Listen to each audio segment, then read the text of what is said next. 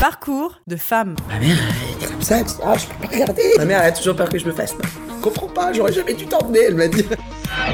On est sanguin et que quand on, quand on pense quelque chose, bah, on va l'exprimer avec passion. Parcours de femme, Isabelle Severino. Gymnase de haut niveau, la carrière d'Isabelle Severino est particulièrement impressionnante. Il faudrait plus qu'un portrait pour évoquer les multiples activités qu'elle investit et qu'elle continue à mener. Elle qui se définit comme une hyperactive, elle nous répond d'une voix calme, posée, dans son restaurant parisien. La gym, euh, s'entraîner 6 à 8 heures par jour, euh, tous les jours, quand on a 13-14 ans, euh, si on n'est pas passionné, très honnêtement, on préfère aller au ciné avec les copains, sortir en boîte, faire des trucs comme ça. Bon, c'est pas, c'est pas pour autant que je l'ai pas fait, mais c'était chaque chose à sa place. Et en attendant, tous les jours, j'étais très heureuse d'aller m'entraîner. Le sport m'a appris, je pense, en tant qu'être humain, en tant que personne, énormément de choses. Et le sport, ça, ça apprend un petit peu tout ce qui est les efforts. Euh, et euh, la récompense de l'effort. Et ça, je pense que c'est euh, extrêmement important. Parcours de femme, Isabelle Severino. Jusqu'en 2000, Isabelle Severino enchaîne les podiums nationaux et internationaux. Puis, après 4 ans sans compétition, elle fait un comeback très remarqué qui l'a conduit aux Jeux Olympiques d'Athènes en 2004. Elle veut réussir sa sortie aux Jeux Olympiques suivants, mais à quelques mois de l'événement, une grave blessure la stoppe net.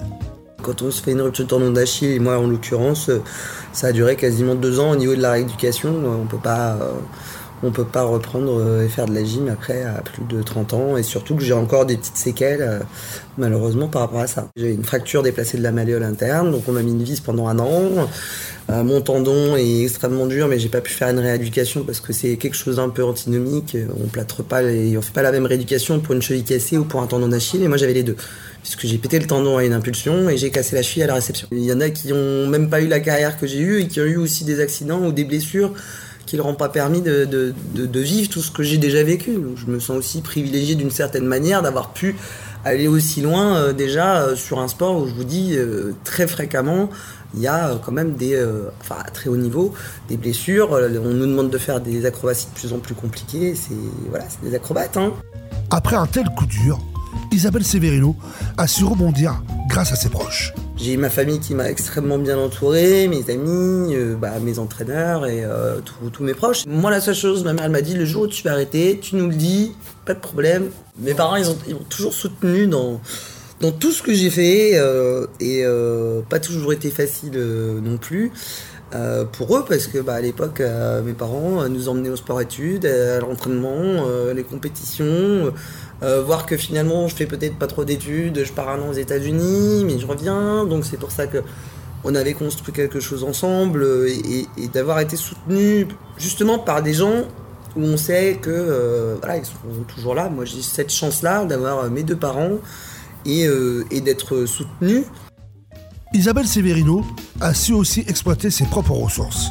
Sa capacité à surmonter les obstacles, son impressionnante force de travail et sa farouche volonté d'indépendance.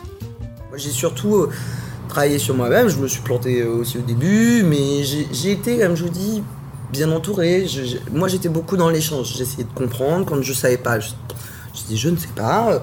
Mais euh, par contre, j'étais quelqu'un d'extrêmement motivé. je bossais 14 heures par jour, tous les jours, le dimanche, pas de problème. Là, par exemple, depuis que j'ai monté le restaurant, ça fait ça fait trois ans que j'ai pas pris de vacances, quoi.